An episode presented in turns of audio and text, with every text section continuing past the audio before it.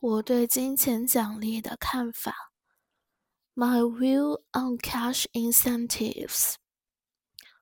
研究结果表明，金钱奖励计划产生了很多正面的效果。不仅对低收入学生来说是一种有效的经济辅助，而且还能增加入学率，提高学生的学分和成绩，同时增强他们的自信心。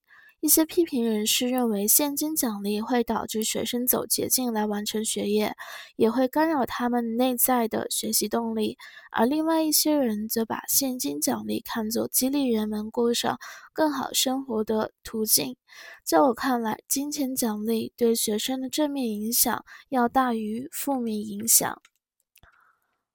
According to the study, the pay-for-performance programs yield manifold positive results in that they not only served as an effective financial aid for low-income students, but also helped boost enrollment, improve students' credits and grades, as well as bolstering their self-confidence. Some critics argue that cash incentives lead students to take shortcuts through college and interfere with their internal drive to learn, whereas others deem cash reward a good way of motivating people towards a better life.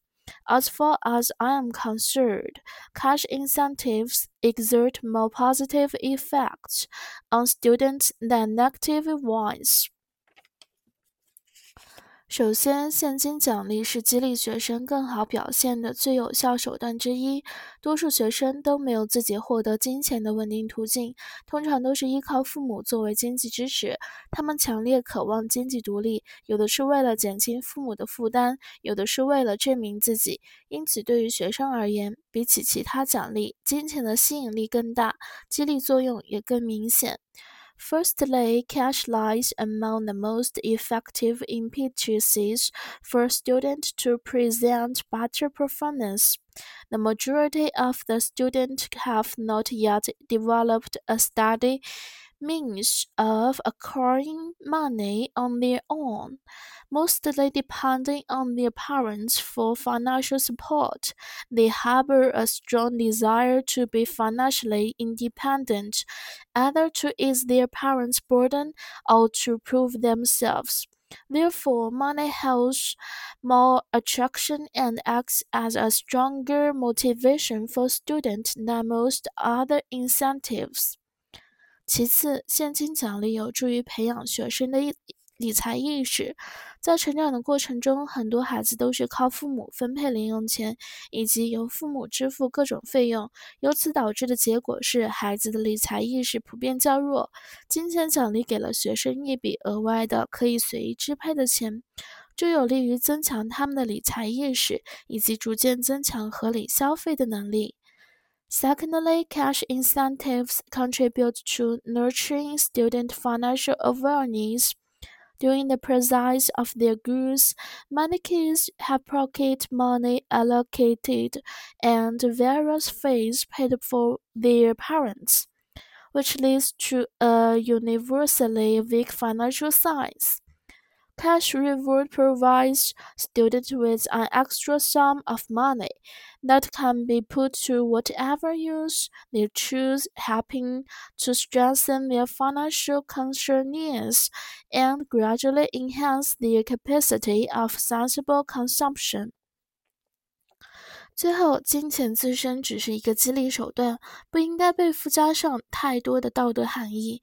名言有云：“结果证明过程。” MDRC 的研究很好地证明了现金奖励作为激励手段的价值。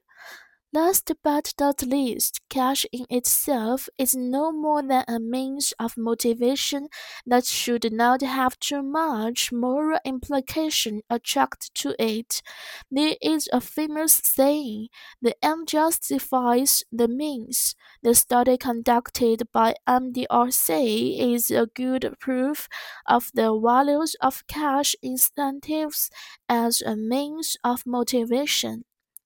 总而言之，现金奖励利大于弊。如果不好好利用这一有效工具，实在可惜。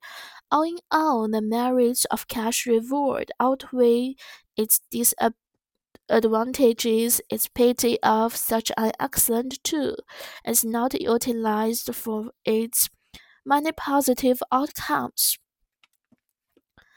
Manifold 多种的、多方面的，interfere with 干扰，harbor 怀有，implication 含义、暗示。